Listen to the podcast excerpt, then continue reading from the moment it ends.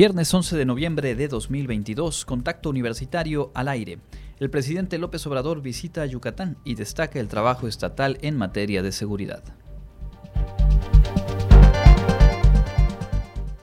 Con la participación de 80 estudiantes, la Facultad de Odontología y la Beneficencia Pública entregan prótesis dentales a 300 personas. La Fundación Wadi cumple 30 años de labor. Platicaremos con su director ejecutivo, Sergio Pech Blanco. Y con Luciana Chan conoceremos las características y ventajas de la tecnología 5G. Con esta y más información, arrancamos Contacto Universitario.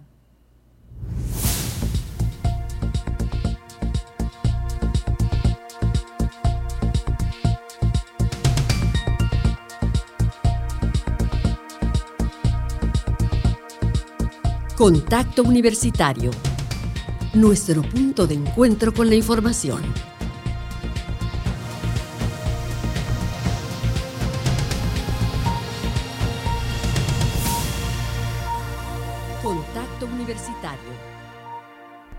Muy buenas tardes, amigas y amigos de Radio Universidad. Qué gusto darles la bienvenida a la emisión de este viernes de Contacto Universitario. Mi nombre es Andrés Tinoco y me da mucho gusto saludar aquí en cabina a mi compañera Jensi Martínez. Hola, muy buenas tardes a todos los que nos acompañan en esta emisión del día 11 de noviembre. Les saluda Jensi Martínez. Acompáñenos en esta hora. Le daremos información importante de esta casa de estudios y además, más adelante, platicaremos sobre el aniversario número 30 de la Fundación Wadi.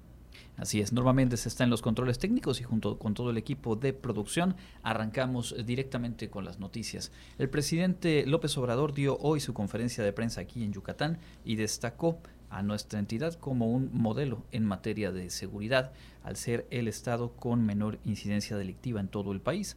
El gobernador Mauricio Vila respaldó la presencia de las Fuerzas Armadas realizando tareas de seguridad y detalló que Yucatán se mantiene en primer lugar en indicadores como la menor incidencia delictiva, homicidios, secuestros y robo de vehículos, así como en la percepción de seguridad y confianza en la policía. Explicó que la estrategia del gobierno estatal se basa en eh, cuatro pilares que son fortalecer la videovigilancia, mejorar las condiciones laborales de policías, llevar a cabo acciones de prevención y mantener una coordinación con los gobiernos federal y municipales. También esta mañana, el director general del Fondo Nacional de Fomento al Turismo, FONATUR, Javier May Rodríguez, y que es también encargado del gobierno federal para el tren Maya, señaló que este proyecto es el mayor generador de empleos en el sureste mexicano, pues se han creado hasta el momento 100.000 fuentes de trabajo para la construcción de la obra, además de otros 11.000 eh, puestos para la fabricación de los trenes en Ciudad Sagún Hidalgo. Descartó que el tren Maya vaya a generar mayores problemas en el suministro de electricidad en nuestra zona y de hecho indicó que para la electrificación del proyecto ferroviario, la Comisión Federal de Electricidad realizará 53 obras, de las cuales 43 son subestaciones eléctricas y 10 líneas de transmisión, con lo cual dijo la capacidad de suministro eléctrico en la península aumentará 150%. Esto obviamente en, en la perspectiva del propio Fonatur. Como se sabe, esta obra transitará por los estados de Quintana Roo, Yucatán, Campeche, Tabasco y Chiapas. En el caso de Yucatán, contará con 298 kilómetros, de los cuales 217 serán vía doble y electrificada. Pasará por 19 municipios de nuestra entidad y 43 localidades. Habrá cuatro estaciones en Yucatán, tres paraderos, dos bases de mantenimiento, un taller y dos subestaciones eléctricas nuevas. Además, como parte del proyecto, se construyen en Yucatán 115 obras complementarias entre viaductos, puentes, pasos de faunas y vehiculares. Y por cierto, también en esta conferencia de prensa, el presidente eh, confirmó que la Sedena administrará seis hoteles en la ruta del tren Maya, los cuales se prevé estarán ubicados en Uxmal, Palenque, Chichen Itza, Etzna, Calakmul y Tulum, en uno más de los espacios, digamos, de acción que se han eh, entregado, que se prevé entregar al Ejército Nacional, a la Secretaría de la Defensa, como ha ocurrido ya en otros rubros en nuestro país.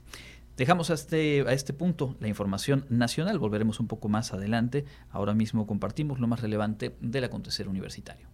Comenzamos con las noticias generadas aquí en la Universidad Autónoma de Yucatán y es que esta mañana en la Facultad de Odontología se realizó la entrega de prótesis dentales en la tercera edición de un programa de vinculación que beneficia a la población del Estado. Escuchemos la información de Karen Clemente. Este viernes, en la Facultad de Odontología de la UADI, se llevó a cabo la entrega de prótesis dentales para beneficiarios de la tercera edición, esto con el fin de ayudarlos a mejorar su calidad de vida. La entrega se realiza de manera conjunta entre la Beneficencia Pública del Gobierno del Estado y la facultad. El director, Javier Aguilar Ayala, destacó que este programa, en el que participan más de 80 estudiantes, tiene como objetivo entregar un total de 300 piezas para igual número de personas.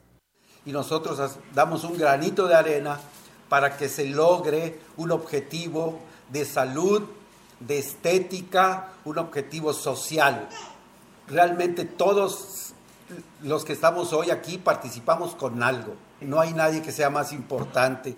Por su parte, el secretario de Desarrollo Social, Roger Torres Peniche, agradeció la colaboración de esta institución, pues dijo, gracias a ello se puede ayudar a más personas. Quisiera hacer un reconocimiento a todos, porque es precisamente cuando en este tipo de programas, cuando se junta todo, todos salen ganando. La universidad poniendo algo muy importante, que es el talento. El talento que representa cada uno de estos jóvenes y estas jovencitas que hoy están también haciendo un gran esfuerzo para estudiar en esta universidad. La universidad también poniendo todo el talento de sus profesores, el recurso que nunca es suficiente para que esto pueda ir funcionando y que todos puedan tener una mejor formación. En esta ocasión, se entregaron 65 de las 300 piezas a habitantes de Mérida, Tecó, Tecash, Tzemul, Valladolid, Humán, Tzan, Cantunil, Bocobá, Panabá, Peto, Opichén y Tzucacap, entre otros. Además, en este programa participan estudiantes de la licenciatura en cirujano dentista y del posgrado de odontología restaurativa. Para Contacto Universitario, Karen Clemente. Bueno, cambiamos de tema y platicábamos aquí de la realización del Congreso de Ciencias Exactas e Ingenierías, ahí en el campus de la Universidad al norte de la ciudad. Hoy, entre otros temas, se abordó lo que será el futuro de la industria 4.0. Las nuevas generaciones tienen un amplio espectro de oportunidades para desarrollarse en áreas como Big Data, modelos de simulación, inteligencia artificial y todo lo que tenga que ver con las nuevas tecnologías, aseguró Azulo Gazón Gómez, directora de proyecto en Hanover First México. Durante la conferencia El futuro de la industria 4.0, realizada como parte del primer Congreso en Ciencias Exactas e Ingenierías, que se realiza en el campus de Ciencias Exactas de la UADI, aseguró que México cuenta con grandes oportunidades para desarrollarse en esta materia. En 2011 tenemos este inicio de la cuarta revolución industrial y es caracterizada por un proceso acelerado de digitalización y automatización y justo es que permite que se comuniquen las cadenas productivas. Y aquí, en esta cuarta revolución industrial, es donde surge el término de industria 4.0. En este sentido, recordó que las industrias 4.0 se originaron en 2011 y que a pesar de los cambios generacionales, solo el 10% de las fábricas en el mundo cuenta con este tipo de industria, mientras que para 2030 se espera que esta cifra pase al 50%. Sobre las tecnologías que la integran y que los jóvenes tienen en sus manos, dijo, están la inteligencia artificial, la conectividad, el Internet de las Cosas, la robótica avanzada y la impresión en 3D, entre otras. Yo no sé cuál va a ser su título laboral en unos cuantos años, porque ya yo creo que de decir voy a ser gerente de, este, inteligencia artificial, pues eso ya casi que es del pasado, ¿no? Pero ustedes van a tener unos puestos que hoy en día ni siquiera los conocemos y que van a revolucionar al mundo sin duda. Entonces, ¿de qué va a depender? De que cambien estas habilidades, de que se estén constantemente actualizando, ¿no? Y que tengan estas ganas de poder aprender pero también generar. Finalmente invitó a los jóvenes a conocer más de estos temas y especializarse, pues anticipó que en poco tiempo este tipo de tecnologías desplazarán algunos empleos, pero también abrirán la puerta a nuevos en otros campos. Para Contacto Universitario, Karen Clemente.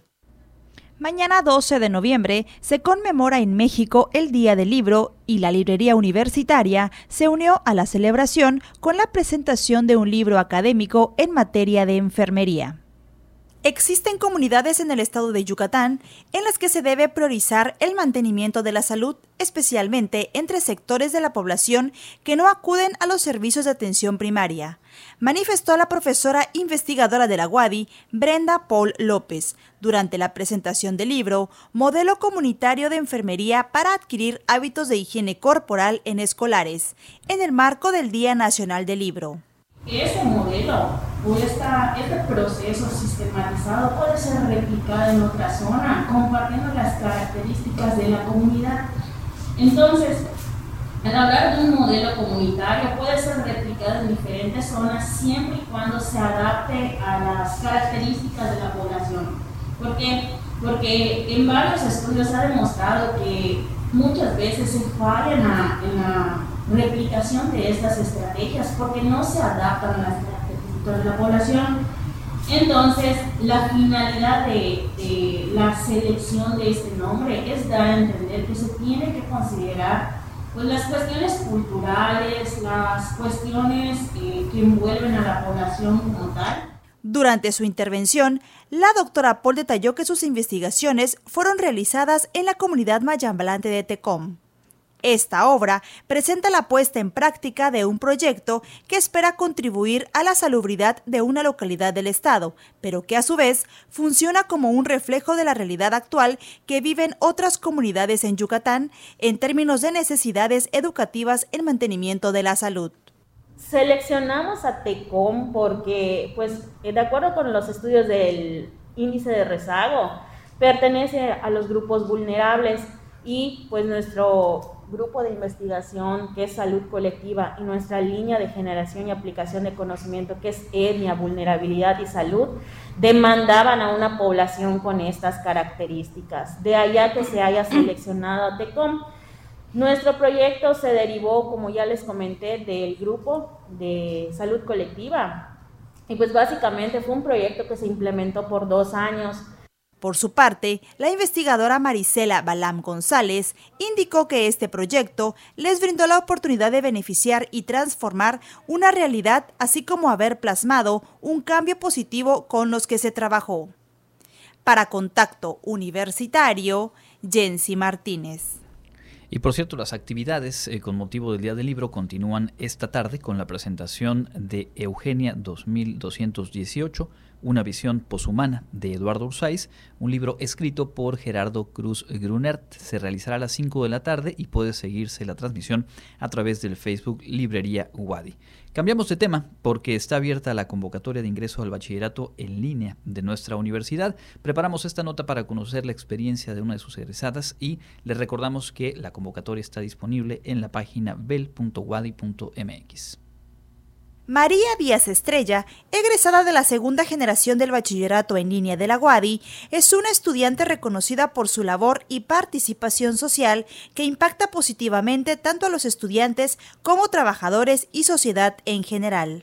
A pesar de que tenía conocimiento en muchas áreas, no es lo mismo cuando ahora sí que eh, vas aprendiendo conforme los maestros van dando las tareas, pues vas aprendiendo más cosas de las que ya sabes, ahora sí que afirmando las que de por sí ya conocías, pero realmente fue una experiencia que me gustó muchísimo. Sí me gustaría de nuevo cuenta estudiar en línea, una, una licenciatura tal vez, pero ahorita sí se me complica. Pero sí, este, sí, sí lo recomendaría ampliamente a las personas que pues trabajan y tienen otras actividades que se tomaran el tiempo para dedicar un eh, a aprender, ¿verdad? Para que puedan tener una, una base para sus, incluso su trabajo, porque en, en el trabajo me ha servido un montón. En entrevista, ella afirmó que las capacidades de aprendizaje son diferentes entre todos los seres humanos, que lo importante es la decisión de ser autónomos, constantes, responsables y disciplinados para poder continuar y cumplir la meta que se hayan trazado. Gracias a nuestros esfuerzos, tenemos competencias y habilidades que nos permiten hacer frente a los retos de la vida en la actualidad, herramientas que también sirven para salir adelante durante la vida académica, profesional y personal.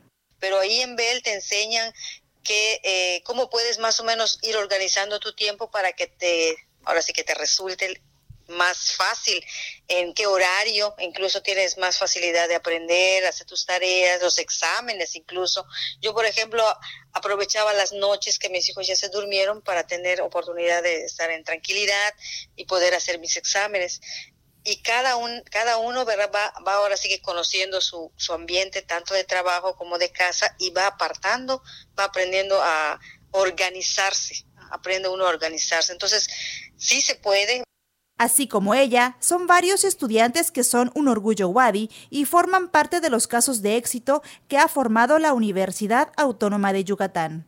Para Contacto Universitario, Jensi Martínez. Y para completar este bloque, Clarisa Carrillo nos comparte los detalles y requisitos que deben cumplir estudiantes de nuestra universidad para realizar estancias de movilidad en otras instituciones del país o el extranjero. Si eres estudiante de licenciatura de la Universidad Autónoma de Yucatán y tienes interés en cursar asignaturas en modalidad virtual en alguna institución de educación superior nacional o del extranjero con valor curricular, deberás realizar el trámite de aceptación para una institución socia que ofrezca cursos en modalidad virtual. Para poder participar en el programa institucional de movilidad estudiantil en modalidad virtual, el solicitante tiene que cumplir los siguientes requisitos ser estudiante de licenciatura inscrito y que esté cursando algún programa educativo, tener todas las asignaturas aprobadas al momento de solicitar la estancia e iniciarla, contar con un promedio general mínimo de 80, haber finalizado el segundo semestre del programa de licenciatura y tener conocimiento del uso de las tecnologías de la información y la comunicación, por mencionar algunos. Por otra parte, la persona solicitante deberá enviar los siguientes documentos digitalizados al correo movilidad.wadi@correo.wadi.mx. Será en el formato de solicitud, formato de homologación de asignaturas, historial académico, la documentación y requisitos que soliciten la institución de educación superior receptora para su aceptación y copia de constancia o comprobante oficial de un segundo idioma extranjero. El envío de la documentación digitalizada, completa y correcta, deberá ser entregada desde la publicación de este aviso hasta siete días hábiles previos, como mínimo, a la fecha límite de la institución destino. Para conocer más información sobre esta convocatoria, visitar la página www.wadi.mx en la sección de convocatorias. Con información de Clarisa Carrillo, para Contacto Universitario, Elena Pasos.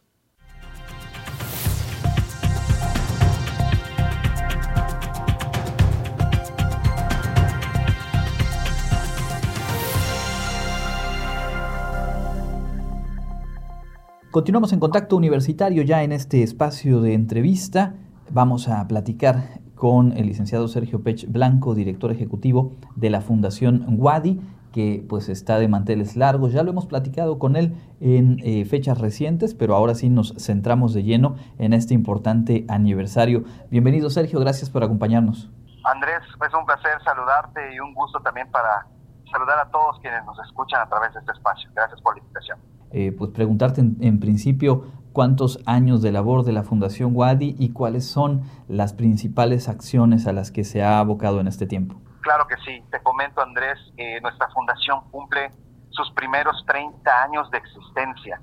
Un 9 de noviembre de 1992 que se constituye la Fundación de la Universidad Autónoma de Yucatán, asociación civil, por idea, por iniciativa de empresarios y egresados de nuestra universidad. Fíjate que en una primera instancia la fundación se constituye con el propósito de poder dar becas, dar apoyos a estudiantes de escasos recursos de nuestra universidad, que es una acción que seguimos haciendo, es una de las principales acciones que hacemos, pero con el paso de los años nos hemos diversificado y ahora también gestionamos recursos para poder llevar a cabo proyectos sociales, proyectos de investigación, proyectos culturales, deportivos, a favor de nuestra comunidad universitaria. Y pues nuestros dos principales ejes son, son estos, la responsabilidad social, que ahora hablamos mucho de esto de responsabilidad social universitaria, esto que estamos fomentando en, nuestros en los alumnos, en las aulas, en todos los planteles de nuestra universidad, en todas las instituciones que la conforman, y dos, en la consolidación de la identidad universitaria. Que seamos parte, que sea un orgullo para nosotros pertenecer a esta universidad y que el día de mañana que nuestros estudiantes, ya sea de bachillerato, de licenciatura, cuando concluyan su etapa profesional, su etapa de formación, también puedan contribuir a la sociedad. Entonces es en ese sentido que, que trabajamos, el hecho de formar desde nuestros becarios tanto como aliarnos con aquellos actores sociales que son fundamentales en el trabajo día a día de nuestra universidad. Es muy interesante porque lo hemos platicado contigo en otras ocasiones. Eh, además de este apoyo a través de becas para que estudiantes puedan continuar sus estudios, eh, hay un, eh, un, sello que distingue a la fundación de un tiempo a la fecha en esa capacidad de gestión, en ese acompañar proyectos concretos y que de alguna forma también le da visibilidad a, la propia fundación con miras a obtener esos apoyos. Cuéntanos un poco de la manera en la que se financian, se obtienen los recursos con los cuales opera el programa de becas de formación de agentes de cambio y en sí el, funcionamiento de, la fundación. Claro que sí, como te comentaba, eh, nosotros eh, eh, lanzamos una convocatoria a todas aquellas personas, ya sean docentes, investigadores de nuestra propia universidad, Ah, y también en, los últimos años muchas otras instituciones han acercado a nosotros para poder gestionar este recurso, para poder recibirlo y sobre todo administrar. Esa es parte fundamental de lo que hacemos, el poder administrar de manera transparente todos los recursos que nosotros recibimos. Cada año eh, nosotros somos auditados, así que se tiene toda la confianza por parte de las instituciones que, dan este recurso para estos proyectos sociales de investigación, etcétera, esa confianza de que va a ser administrado de manera clara y de manera transparente. Entonces, una parte de ese recurso es en apoyo a la fundación, ya que pues nosotros somos la parte que administra estos proyectos. Y también comentarte que en la parte del, del programa de formación de agentes de cambio, del programa de becas, pues lo que hacemos es invitar invitar a personas, ya sea empresas, ya sea maestros, ya sea directivos, a que puedan ellos donar, a que puedan hacer una donación mes con mes para poder dar estas becas a estos estudiantes. También recibimos fondos eh, diversos también para poder seguir apoyando a nuestros chicos becarios, pero bueno, es la suma de un esfuerzo tanto de la comunidad universitaria, tanto de aliados, de empresarios y también un esfuerzo de estas instituciones que sin duda alguna pues están para apoyar directamente a la universidad y nosotros trabajar en conjunto con la misma universidad para que pues pueda ser administrado y llevarse a cabo exitosamente cada uno de estos proyectos que nosotros administramos.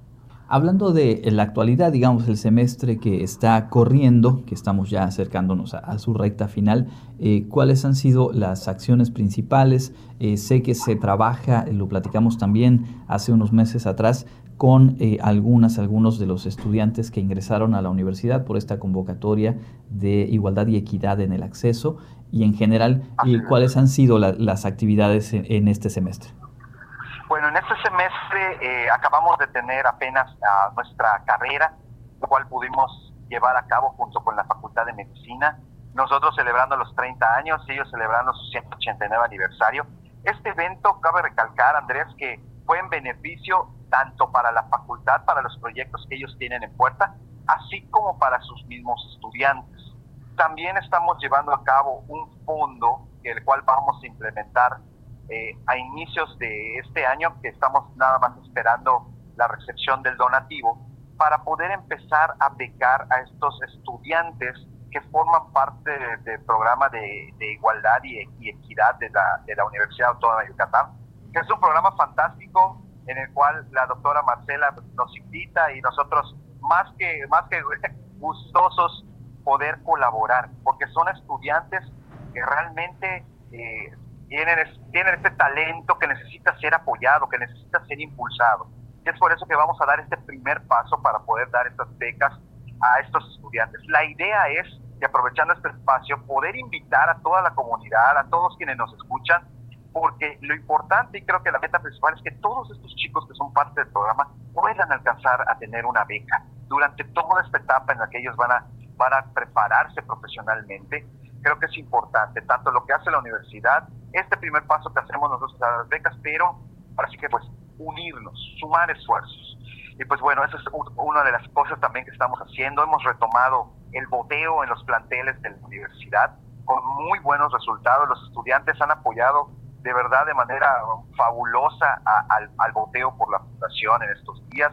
Y también tenemos un evento este mes, este mes en estos días, también que es para recaudar fondos para nuestro fondo de becas y pues también como parte del, del inicio también de este año lleno de actividades de nuestros 30 años de la fundación. Vamos justamente con ello. Cuéntanos los detalles de, de este evento que, eh, pues, por supuesto, será de, de, interés para la gente que nos está escuchando. Claro que sí. Pues el, es el espectáculo Escricri y pues agradecer a, a la universidad, eh, ahora sí que pues a, todo, a toda la coordinación de Cultura Wadi por este apoyo que nos están dando para poder presentar este espectáculo.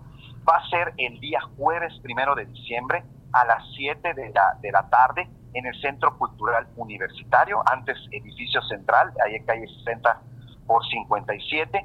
Y fíjate que tenemos eh, ahora sí que pues diferentes alternativas para que puedan asistir. Es un evento para toda la familia. Eh, pues los costos son donativo, perdón, es 250 general, donativo por 200 pesos al presentar eh, su credencial de empleado WADI, 150 estudiantes WADI y 100 pesos también para niños, esos donativos que son para apoyar a nuestra fundación y ya pueden adquirirlos en nuestras oficinas en calle 76 por 41 y 43 Centro, lo que antes era la Facultad de Antropología, la ex Facultad de Antropología ahora, o también pueden comunicarse al 9991 080977 para poder hacer la reservación. E inclusive contamos con envío a domicilio a partir de, dos boletos, de la adquisición de dos boletos, podemos enviárselos sin costo adicional a, su domicilio, Andrés. Entonces, tenemos muchas ventajas y muchas alternativas para que la gente pueda asistir y que esté presente en este evento tan importante para nosotros y que además es un espectáculo que hemos tenido oportunidad de, apreciarlo. Eh, por supuesto, la música de primer nivel, la dirección eh, musical del maestro Pedro Carlos Herrera, el grupo universitario Atril 6 y además eh, el grupo de teatro. Realmente es un espectáculo familiar que, que, se disfruta, que cuantas veces se ha presentado ha tenido una magnífica respuesta y que en esta ocasión, bueno, tiene además este plus de que quienes asistiremos, pues con, con, el donativo estaremos apoyando la labor de lo que estamos platicando. Entonces, va a ser el próximo primero de diciembre, ¿verdad? Así es, jueves primero de diciembre a las 7 de la tarde en el Centro Cultural Universitario, antes edificio central de la universidad. Correcto. Además de este evento que como bien dices, pues junto con la carrera va siendo eh, el preámbulo o el arranque de, celebraciones por estos 30 e años, ¿qué proyectos, qué actividades eh, pues están ya trabajando con miras al próximo semestre? Pues el próximo semestre de nuevo vamos a tener también nuestro boteo, vamos a tener nuestra asamblea anual de asociados en la cual pues rendimos nosotros pues el informe de todo lo que se ha hecho en el último año Ahí vamos a estar presentes también eh, dentro de nuestra universidad, junto con toda la comunidad que nos ha estado apoyando desde hace ya muchos años y que nos ha dado la confianza eh, de poder otorgar este donativo y seguir apoyando a nuestros estudiantes. También vamos a retomar nuestra cena gala, que era un evento que por la pandemia no se nos permitió hacer por, por más de dos años. Pero bueno, este año y con las medidas debidas y necesarias podremos también llevar a cabo nuestra cena gala de nueva cuenta y otros eventos también de recaudación que están en puerta y que pues esperemos que toda la comunidad universitaria pueda estar presente y apoyar a nuestra fundación. Bien, eh, antes de cerrar te pediría compartirle al público las vías de contacto para conocer más a detalle, para acercarse y aportar, para, en fin, empaparse de la labor de la Fundación y de alguna u otra manera contribuir con lo que ustedes realizan. Claro que sí, claro que sí. Mira, te dejo nuestro sitio web que es www.fundacionwadi.org.mx. También estamos en Facebook e Instagram como Fundación Wadi AC también tenemos una página en Instagram para todo lo que tiene que ver con nuestra área de voluntariado, el cual es Voluntariado Jaguar. también pueden contactarse al 9991-080977 eh, vía WhatsApp para poder ah, adquirir sus boletos o para poder pedir información de cualquier tipo de la fundación sin problema. Estamos para poder resolver sus dudas y para atenderles en lo que necesiten. Bien, y ahora sí, para cerrar, te pediría eh, pues darle algún mensaje a quienes escuchan y forman parte o han formado parte ya sea de, de, los becarios que han tenido obviamente este acompañamiento, este respaldo con la fundación, o también quienes a través del tiempo han aportado y han hecho posible pues el, funcionamiento y el recorrido ya de tres décadas de la Fundación Wadi.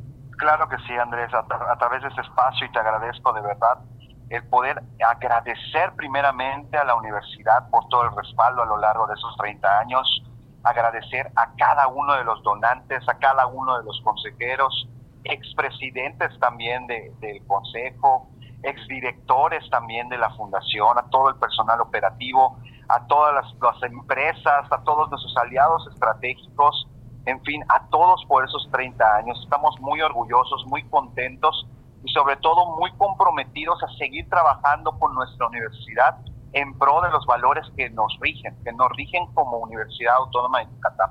Y creo que esto es lo más importante, el sentirnos orgullosos de poder pertenecer a una de las universidades más prestigiosas, no solamente de nuestro país, sino también de todo el mundo. Seamos parte de esto. Y qué mejor manera de, de, de poder convocar a egresados, ex becarios, a todas las personas que han sido parte de nuestra universidad, a que podamos devolver un poquito de lo que la universidad nos dio en su tiempo, en ese tiempo de formación, poder hacerlo. Y qué mejor que poder hacerlo a través de nuestra fundación para poder apoyar, seguir apoyando, seguir impulsando el talento de, nuestros estudiantes. Pues ahí está el mensaje y enhorabuena a todos quienes, quienes integran hoy por hoy el equipo de la Fundación Wadi por este aniversario número 30 y seguiremos muy de cerca. Continuaremos en la difusión, obviamente, del evento para el primero de diciembre y de todo lo que ya nos has anticipado se realizará el próximo semestre. Como siempre, muchas gracias por tu tiempo. Muchas gracias, Andrés, y un saludo a todos quienes nos escuchan. Muchas gracias. Es Sergio Pech Blanco, director ejecutivo de la Fundación Wadi, y ahí la invitación para el próximo 1 de diciembre, aquí en el patio eh, central el espectáculo es Cricri, los boletos ya a la venta. Pueden buscar Fundación Wadi a través de las redes sociales, visitar la página web fundacionwadi.org.mx. Momento de hacer una pausa, regresamos con más información aquí a Contacto Universitario.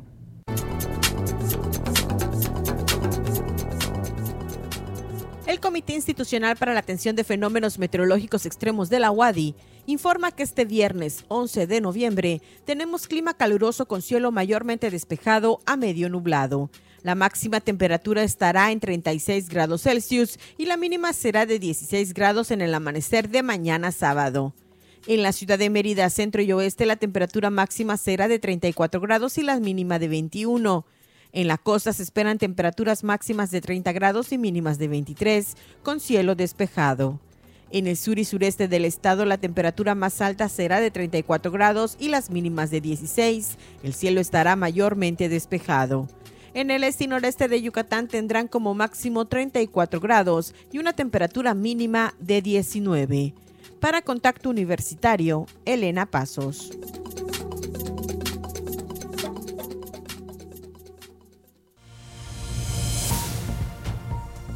Contacto Universitario nuestro servicio informativo en radio.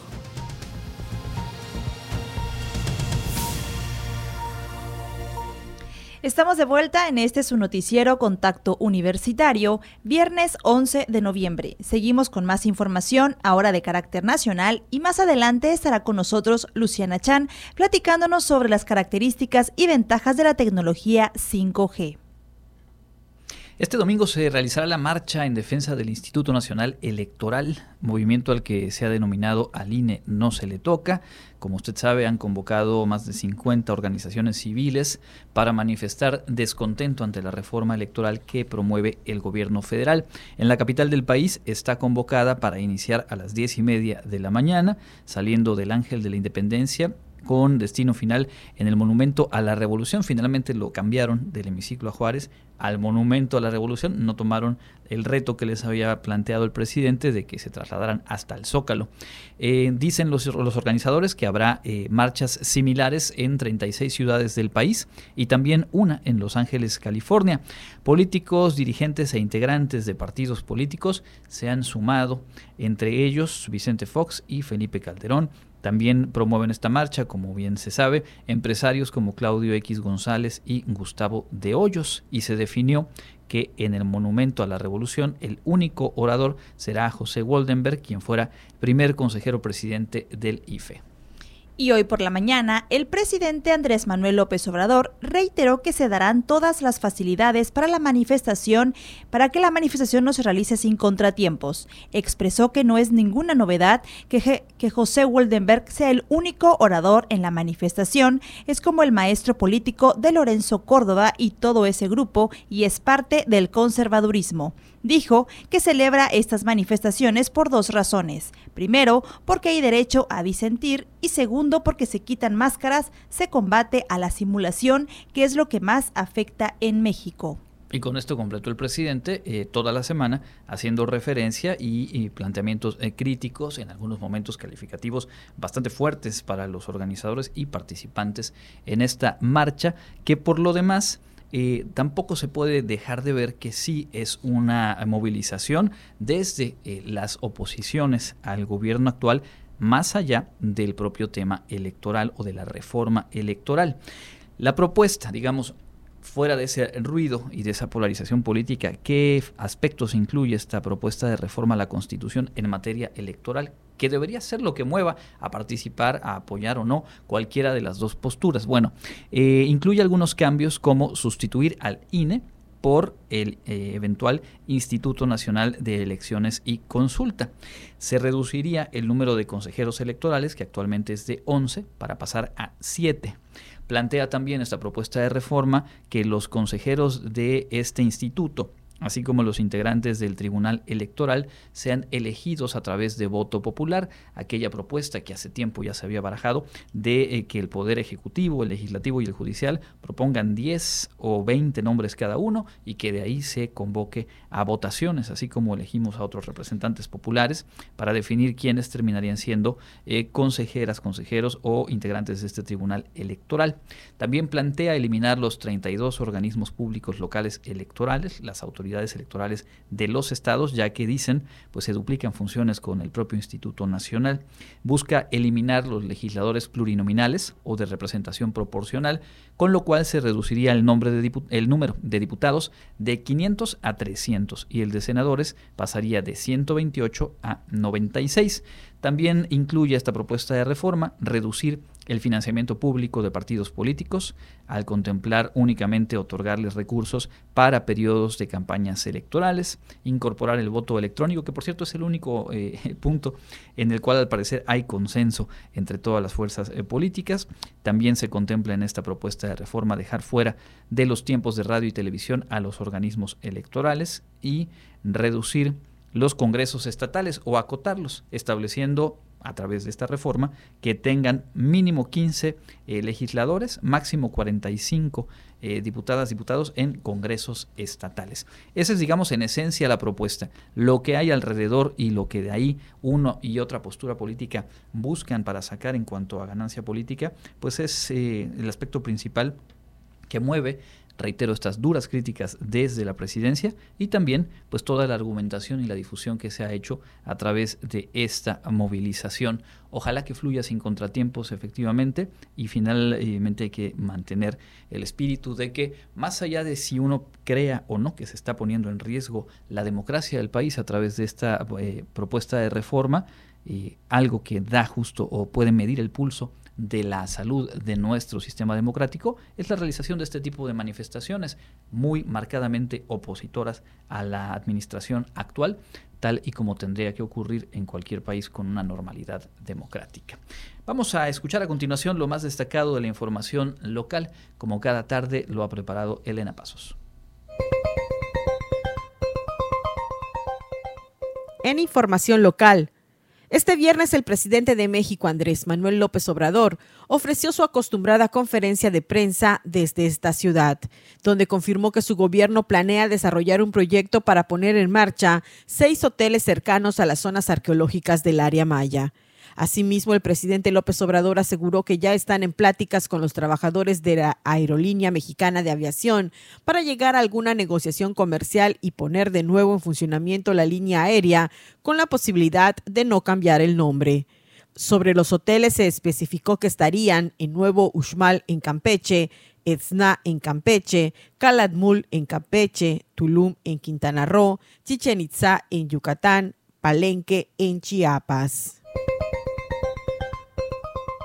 El alcalde Renán Barrera Concha aseguró que en la actualidad Mérida es una ciudad referente en digitalización, gracias al mejoramiento continuo de sus herramientas tecnológicas para facilitar procesos y trámites en su participación en la conferencia magistral Capitales al frente de la digitalización que ofreció en el marco del Congreso Yucatán y 6, el presidente municipal destacó que la comuna busca ampliar los conocimientos de colaboradores y ciudadanos en general, así como la infraestructura tecnológica para hacer de Mérida una ciudad a la vanguardia en temas de innovación y digitalización. El concejal se refirió a que la pandemia fue un área de oportunidad que obligó a los gobiernos a caminar hacia el rumbo de la digitalización, algo que el Ayuntamiento de Mérida había iniciado hace poco más de tres décadas, siendo pionero en la digitalización de sus finanzas y procesos administrativos. El Poder Judicial del Estado de Yucatán dio inicio al curso La participación de niñas, niños y adolescentes como víctimas o testigos durante el proceso penal en caso de los delitos sexuales, en el que participan funcionarios relacionados con el tema. Al iniciar el curso se subrayó que el objetivo es que los involucrados en un proceso judicial garanticen el interés superior de ese sector de la población. En el evento realizado en la sede del Poder Judicial, se hizo énfasis en las políticas impulsadas por el magistrado presidente Mario Alberto Castro Alcocer en la materia. Por ello, los integrantes de la Sala Colegiada Penal y Civil de Tribunal Superior de Justicia, Graciela Alejandra Torres Garma y Adolfo González Martínez, resaltaron la importancia de la capacitación iniciada que incluye al personal del Poder Judicial y el Consejo de la Judicatura. Además, deben ser capacitadas las instancias de la Fiscalía General del Estado, Procuraduría de Protección de Niñas, Niños y Adolescentes y el Instituto de Defensoría Pública. Para Contacto Universitario, Elena Pasos. Y continuamos con más información. Ayer el presidente reprobó la concesión otorgada en 2020 por la Comisión Nacional del Agua a Grupo México en Cananea, Sonora. Explicó que la instrucción del Ejecutivo era que en su sexenio no se darían más esos permisos y sin embargo fue aprobada la solicitud. Horas después, Conagua informó que se trató de una prórroga de la concesión a la minera Buenavista del Cobre, filial del Grupo México señaló que en esa operación participaron Víctor Hugo Alcocer Yamanaca, entonces titular de la Subdirección General Técnica, y Jorge Eugenio Barrios Ordóñez, subdirector general de Administración del Agua. Ambos estaban en la dependencia desde el sexenio de Enrique Peña Nieto y renunciaron el 24 de septiembre de 2020 y presuntamente Víctor Alcocer colabora en la actualidad con la empresa minera. Es decir, exfuncionarios de la Conagua otorgan esta extensión de concesión que beneficia a una empresa minera y a la vuelta de dos años está uno de ellos trabajando aparentemente dentro de la misma empresa. Y para completar el cuadro, hay que decir que esta empresa, Buenavista del Cobre, es la que eh, causó uno de los mayores desastres ambientales en el país, en lo que toca a la industria minera, en el año 2014, cuando se derramaron 40 millones eh, de litros de residuos peligrosos en los ríos Sonora y Bacanuchi. Eh, en conferencia en Palacio Nacional, el presidente aseguró que este es un ejemplo de que aún se mantienen las prácticas recurrentes en pues los gobiernos neoliberales. Es decir, el presidente de alguna manera reconoce, concede que hay temas pendientes en el combate a la corrupción. Y con más información, las conexiones ilegales o diablitos se mantienen como el mayor factor de pérdidas para la Comisión Federal de Electricidad. En los últimos 12 meses terminados en octubre de este año, el daño fue de 29.430 millones de pesos por esta práctica. Considerando las ventas que obtuvo en este periodo, esta cifra representa el 5% de sus ingresos anuales.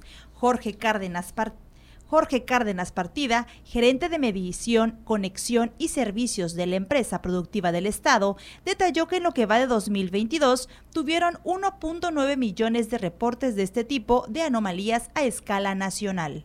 Y de alguna manera esto confirma, sí, no se ha acabado con la corrupción, ni la que se ejerce desde los espacios del poder eh, político o poder público, servicio público, ni aquella que eh, pues es generada, motivada y mantenida desde el ámbito ciudadano, como este tema, pues de colocar un diablito y con ello reducir el pago de la luz. Eh, completamos este bloque de información nacional con la entrevista amplia que por ahí se publica hoy en Milenio, realizada ayer por la noche a Elvester Gordillo, ex líder magisterial del CENTE. Eh, lo más destacado, me parece, es que da un espaldarazo, da un guiño a Marcelo Ebrard cuando le preguntaron sobre los precandidatos de Morena. Dijo, Marcelo Ebrard cuenta con mi estima, con mi respeto, es mi amigo, Nunca se niega a los amigos, dice, cuando menos yo no lo hago. Reconoce el Bester Gordillo que es un hombre de Estado, que le tocó hacer muchas cosas con él desde los 90.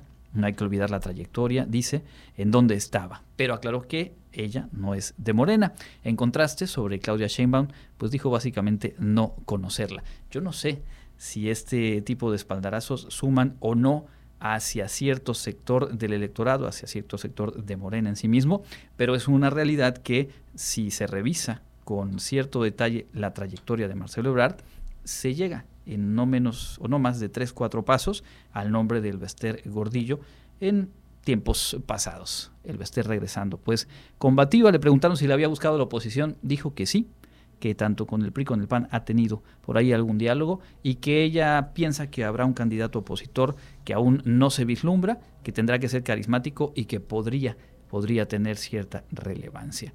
Que si ella va a influir en la elección presidencial, dice, pues no, ese ya no es mi tema, no es mi preocupación, y argumenta, como lo ha hecho en este intento de regreso a la política, que lo que más le interesa es que la educación del país se coloque en el centro el Bester Gordillo en 2022. Vamos a escuchar lo más destacado del ámbito internacional.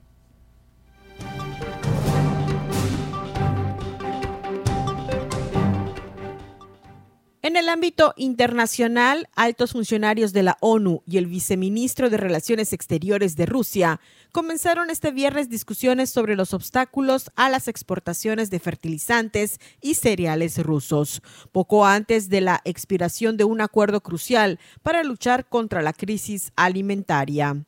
El principio de estas exportaciones rusas se adoptó el 22 de julio en Turquía, al mismo tiempo que el acuerdo sobre las exportaciones de cereales ucranianos, que expira el 19 de noviembre.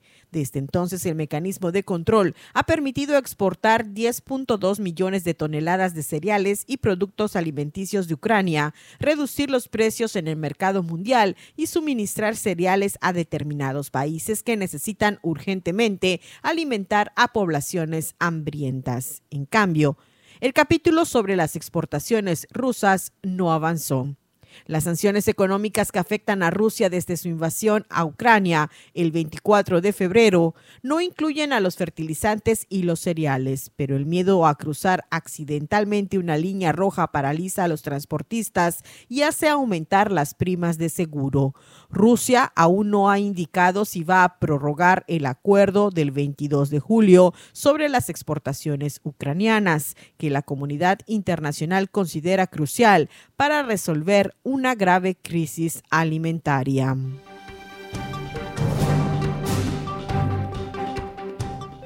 Twitter dejó de permitir que las personas se suscribieran a su función de pago Twitter Blue y que otorga marcas de verificación azules luego de una avalancha de cuentas falsas, solo unos días después de que lanzó la controvertida función como parte del plan de Elon Musk para crear más flujos de ingresos luego de su adquisición del sitio por 44 mil millones de dólares. El jueves, Mus tuiteó que existen demasiadas marcas de verificación heredadas corruptas, así que no hay más opción que retirar ese legado azul en los próximos meses.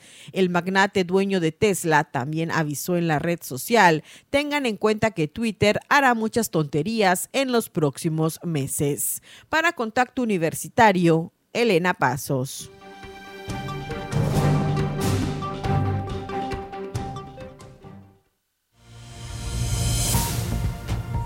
Sigue en contacto. Búscanos en Spotify y otras plataformas de podcast como Contacto Universitario Wadi.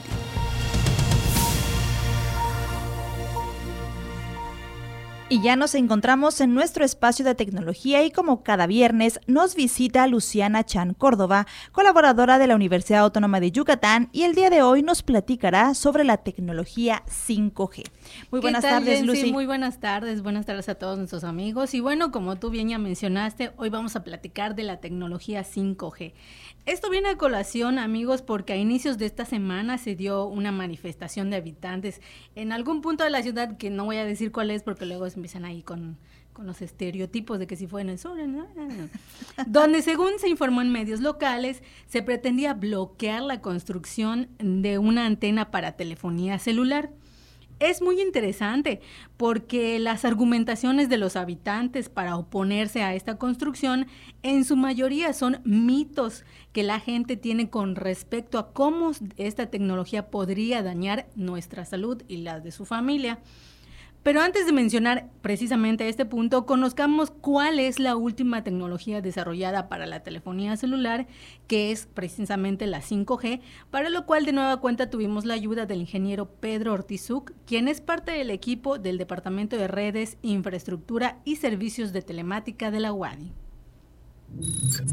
La denominación 5G se refiere a la quinta generación de redes móviles que conocemos. Entonces, esto nos da a entender que de esta tecnología existen otras generaciones que la preceden, como la primera generación donde solo nos permitía realizar llamadas, o sea, solo la transmisión de voz. Posteriormente, con la llegada de la segunda generación se introdujo el envío de mensajes de texto, los ya poco usados y recordados mensajes SMS. Fue hasta la tercera generación cuando se incorporó la transmisión de datos, voz y video, operando de una forma simultánea con velocidades limitadas. Fue hasta la llegada de la generación 4 cuando se obtuvo una mayor tasa de transferencia de datos, lo que nos permite usar tecnologías como la realidad aumentada, poder realizar la reproducción de videos en tiempo real con una mayor fluidez, lo que conocemos como streaming, teniendo una velocidad de 1 GB por segundo. Con la llegada de la quinta generación, podremos tener velocidades de 10 GB por segundo y reducir los tiempos de latencia de forma considerable, es decir, el tiempo en que se tarda en transmitir voz, datos o video. Estas velocidades nos permitirán poder realizar transferencias de información a una gran velocidad y el incremento de dispositivos conectados a una misma antena. Actualmente, la tecnología 5G está en su etapa de despliegue. Esto quiere decir que aún falta por dar cobertura de esta tecnología en las antenas de telefonía, lo cual llevará su tiempo y su proceso según las circunstancias que lo permitan. Y bien, Jensi, amigos, esta evolución también fácilmente la podemos observar en el mismo desarrollo de los equipos celulares. Como tú recordarás, y la mayoría, eh, cuando empezaron a salir los celulares, pues solo podíamos hacer llamadas o, o mensajes de texto, pero que incluso tenían una extensión, unos determinados caracteres a, partir de que llegó la evolución de la tecnología 2G, 3G, 4G, pues los mismos equipos fueron evolucionando y ahorita ya podemos tomar fotografías, bajar videos, conectarnos a la nube, em, hacer una videollamada, o sea, un montón de cosas. Y bueno, y aunque sabemos que la antena que se pretende instalar no sabemos si será para 5G, pues es un hecho que servirá para dar servicios de telefonía móvil. Es comprensible, cabe decir que los temores de los habitantes tienen, ¿no? Pero es importante también informarnos de qué se tratan estas tecnologías y si en verdad pudiesen causar algún daño a nuestra salud. Ahora vamos precisamente con este tema y el ingeniero Pedro Ortiz de Nueva Cuenta nos dice si es dañino o no. Uno de los principales mitos o creencias que se tiene eh, por algunas personas es que la tecnología 5G trae problemas de salud graves para los habitantes cercanos a las antenas 5G. Los estudios realizados por la OMS hasta la fecha no indican que la exposición ambiental a los campos de radiofrecuencia aumente el riesgo de alguna enfermedad. Las ondas emitidas están catalogadas en un nivel 2B según la OMS es una categoría en la que se encuentran pues algunos alimentos que pues consumimos y pues entre ellos está, están algunas bebidas como el café. Otro mito es el consumo de batería. Se cree que por simplemente estar conectado a la red 5G, la batería se consume más rápido, pero en realidad no. El consumo depende de la cantidad de datos que descargamos, pero al tener una velocidad más rápida implicará que podemos realizar más actividades en menor tiempo, lo cual reduciría el tiempo de uso de nuestros dispositivos. También muchas personas creen que al entrar en operación la tecnología 5G, sus equipos dejarán de funcionar. La realidad es que no. La red 4G seguirá operando para los equipos que no sean compatibles con la tecnología 5G y los equipos se adaptarán a las redes disponibles en la zona con las que sean compatibles, como sucede en la actualidad con las redes 3G y 4G. Pues ahí está Jensi. Además, ah, déjenme decirle que las antenas que emiten radiaciones no ionizantes, esto significa que la energía de esa radiación no alcanza a romper las ligaduras de un átomo, por lo que los daños a nivel molecular y ADN que tanto se mencionan, pues no son una realidad. Ningún estudio científico hasta ahora evidencia que la exposición a estos campos de radiofrecuencia de bajo nivel, como los de las estaciones incluso de radio, no causan ningún efecto adverso a la salud. Esta es la información de hoy, en sí. Pues ya saben, ya eh, Lucy y Pedro nos hicieron un recuento y nos explicaron sobre la tecnología 5G. Lucy, muchísimas gracias por la información. A ustedes. Y nosotros continuamos.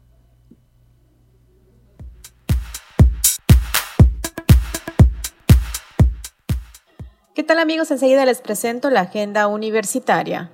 La Coordinación Institucional de Educación Continua oferta el curso híbrido Gestión de crisis alimentaria, fraude alimentario, continuidad comercial que iniciará el 18 de noviembre. Para mayor información puedes escribir al correo educacioncontinua.fic@correo.wadi.mx. El bachillerato en línea abre el registro para la tercera convocatoria. Este será en línea y estará abierto del 31 de octubre al 11 de noviembre. Si quieres tener más información, puedes ingresar a la página de Facebook Bachillerato en línea BEL. El Centro Institucional de Lenguas abre las nuevas fechas para la administración del examen TOEFL. La próxima será el día 18 de noviembre. Para más información la puedes consultar en el Facebook Centro Institucional de Lenguas CIL. Te invitamos a ser parte del espectáculo Escricri que presentará el grupo universitario Atril 6 y el grupo de teatro de la UADI y se llevará a cabo el día 30 de noviembre a las 19 horas en el Centro Cultural Universitario. Adquiere tus boletos en la Fundación Wadi en la calle 76 por 41 y 43 Centro. Con motivo de la celebración de los 100 años de la fundación de nuestra universidad, el Cuerpo Académico de Estadística organiza el webinario de probabilidad y estadística 100 años de la UADI. En este miércoles 16 de noviembre tendremos la participación del doctor Gerardo Barrera Vargas de la Universidad de Helsinki, Finlandia, con la ponencia La distribución asintótica del número de condición para matrices aleatorias circulantes. No te pierdas los eventos y cursos que la universidad tiene para ti. Mi nombre es Fabiola Herrera Contreras, Comunicación Digital, Audiovisual e Identidad. Y con esto llegamos al final de nuestra emisión. Agradezco mucho que nos hayan acompañado y les recuerdo que mañana a las 8 tenemos emisión matutina con Elena Pasos Enríquez y el lunes los esperamos también a las 8 de la mañana y nos vemos de vuelta a las 2 de la tarde con más información generada en esta casa de estudios, así como también información nacional e internacional. Así es, Jensi, esperamos a todo nuestro auditorio y agradecemos la asistencia técnica de, Norma Méndez y, eh, por supuesto, también a quienes integran la producción de este informativo, el ingeniero Manuel González, que anduvo por aquí, y pues también le enviamos su saludo, como no. Gracias por su sintonía, les invitamos a quedarse en las frecuencias de Radio Universidad y nos escuchamos el próximo lunes. Contacto Universitario, nuestro punto de encuentro con la información una producción de la Coordinación de Comunicación Institucional de la Universidad Autónoma de Yucatán.